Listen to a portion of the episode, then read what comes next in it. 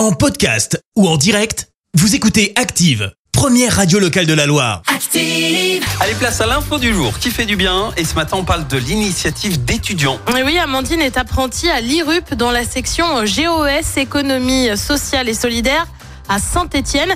Et elle a mis en place avec d'autres personnes une structure qui permet à des demandeurs d'emploi ou des personnes éloignées de l'emploi de retrouver un travail. L'opération s'appelle Cyclez-vous. C'est en fait un atelier et chantier d'insertion euh, qui est présent en Isère voisine. Le but est simple, permettre de développer des actions liées à la prestation de vélo.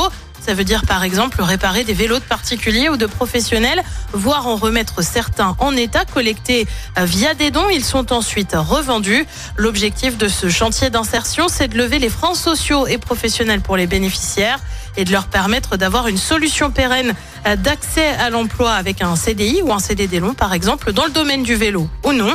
Actuellement, 7 personnes bénéficient du dispositif. C'était l'info du jour qui fait du bien avec IRUP, la grande école de l'alternance. Management, ESS, informatique, technologie et industrie du futur, énergie, IRUP. IRUP.com. Merci. Vous avez écouté Active Radio, la première radio locale de la Loire. Active.